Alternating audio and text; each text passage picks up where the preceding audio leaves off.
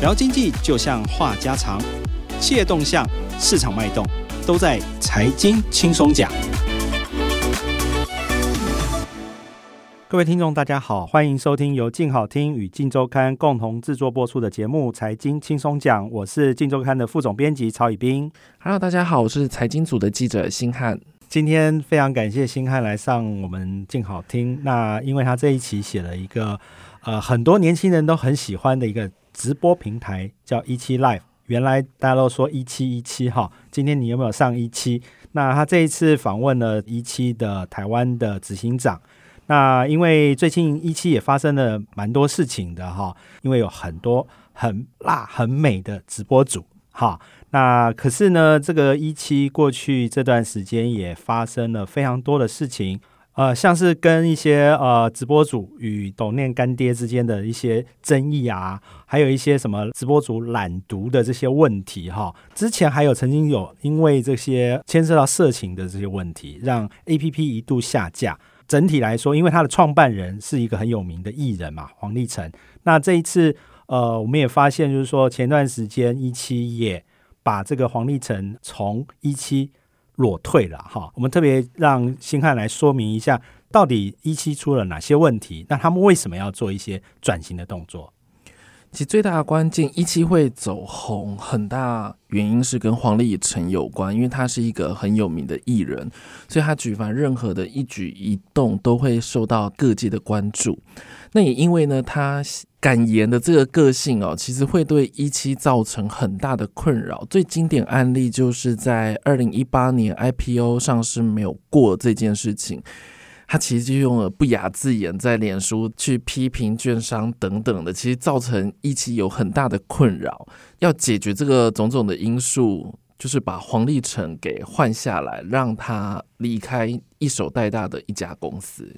哦，所以说呃，这个东西呃，其实它并不是现在才要请黄立成离开嘛。其实我我我所听到的是说，其实应该是有一段时间了吧。对，其实 IPO 没有过的时候，就开始内部有一股酝酿的声音或者动作出来，但是到了去年才开始有大动作去做整个改革的行动。呃，可以跟大家说明一下，它到底是有什么样的阶段来进行这一段的组织的改组，或者是整个转型？去年的五月开始呢，一期 Life 就有做三阶段的出手动作。在五月的时候，先把交友软体卖给了新加坡的投资公司。那在八月份的时候，全球执行长呢，以由原本的共同创办人潘杰贤换成日本的执行长来出任。那到去年年底的时候呢，从公司的名字开始也改变，从原本的 March 一期改成为一起，就是他开始呢用娱乐这一块还有音乐这一块呢，去取代过去外界认为的情色。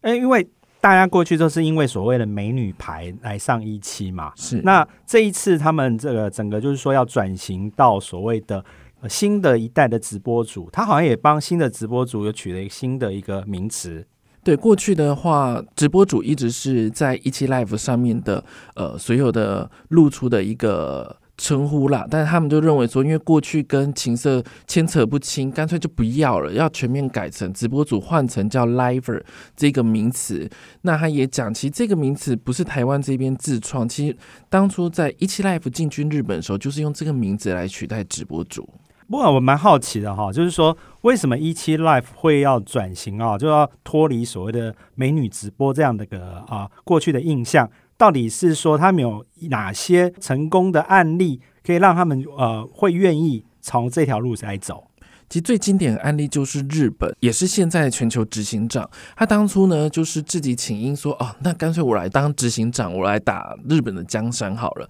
那其实日本的人口啊，其实还有文化，其实都比台湾还要更深，其实很难打。可是他短短几个月时间，就已经攻下了当地的直播的龙头。那它的内容呢，也不像台湾过去大家印象中的美女牌，反而是有很多的，比如说音乐啦，或是说煮菜啦，或是其他大家能想象到不同的娱乐相关的内容。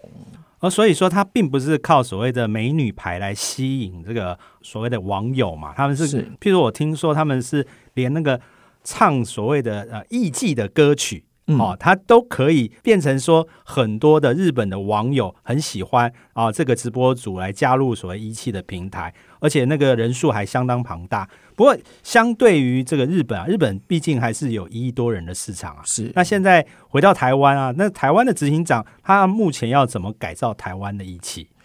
他目前呢，因为过去的一期强调就是平台，他现在就是要要求是把内容品质整个拉高，所以他喊出的是未来台湾的一期 Life 要作为一个网络界、直播界的娱乐大平台。呃，可以再跟大家进一步说明所谓的娱乐大平台是什么吗？举例来讲，它现在目前的重点放在于是音乐这一方面。那过去大家想象到的是音乐，可能选秀节目要透过传统的媒体，像电视啊，来去做一个播音，大家才会了解它。可是未来透过直播，他们可以做线上直接的票选。那去年也做了一个，就是二十四小时不断电的去做选秀节目。那今年的话，他们还要把这规模扩大。透过全世界的一期 Live 这个平台，一起做一个大型全球的，比如说像音乐的演唱会等等。那虽然像他们没有讲，其实这确实是他们的盘算。那今年的一期 Live 还有计划要去把日本的比较有名的歌手啊，要去透过直播去让台湾的民众可以直接线上感受。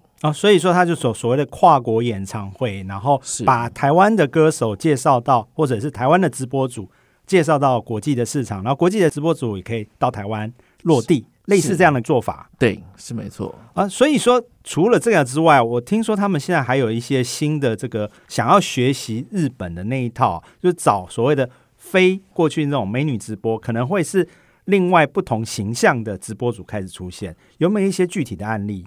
哦，确实，现在非典型的一个直播主是他们一期 Live 现在目前的主攻的范围。那他们在这个礼拜呢，也会开始推出一个是全新素人的一个直播主，他年纪已经到了八十九岁，非常高龄了。他呢，也来这边也不是要来唱歌，他就是聊聊自己的个人的生平，还有过去的一些经历。那最重要的是，他们其实在一月份时候开始做试水温，就让这位叫铁梦秋的爷爷来聊聊说，哎，炸酱面的历史要怎么做等等。当然，很关键的是，铁梦秋这一个人，他本身就很有他的故事性在。他在台湾是一个很资深的艺人，所以过去演过很多的戏剧。那他也跟很多的艺人有来往，或者是国外的一些演艺的相关经验，都可以透过直播去让大家来了解。所以说，一个有特色的这个直播主啊、未来在这个一期的平台，他可能露出的那个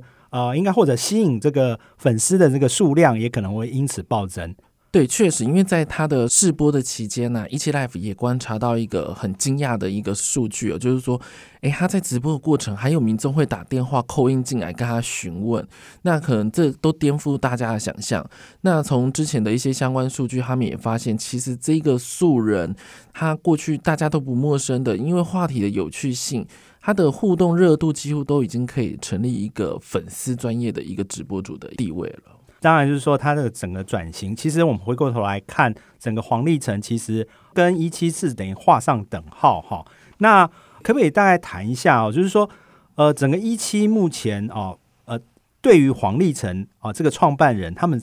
自己内部有什么样的看法？其实内部有一个算是不能说的感觉吧，就是他们对于黄立成非常的尊敬。那他们也提到说，虽然他曾经为一期 life 带来种种的影响，但没有功劳也有苦劳啦。所以其实对于他还是尊敬为一个创办人的一个态度。但台面上其实确实黄立成对于一期 life 已经完全没有影响力了。听到说是整个就是一期为了要让他完全跟黄立成做切割，好像也付出了不少的代价。哦，对，就是因为他们希望把投资跟经营权是完全拆离的，所以其实如果从过去在 IPO 那时候相关数据来看，还有他过去持股最高来到一成，其实至少要付到两亿元，其实是相当高的金额。但对内部来讲，应该算是值得的，因为可以把过去的种种还有不雅的一些负面的印象都可以逐步的去切除掉。OK，所以我们今天也非常感谢星汉哈，特别来上我们这个播出。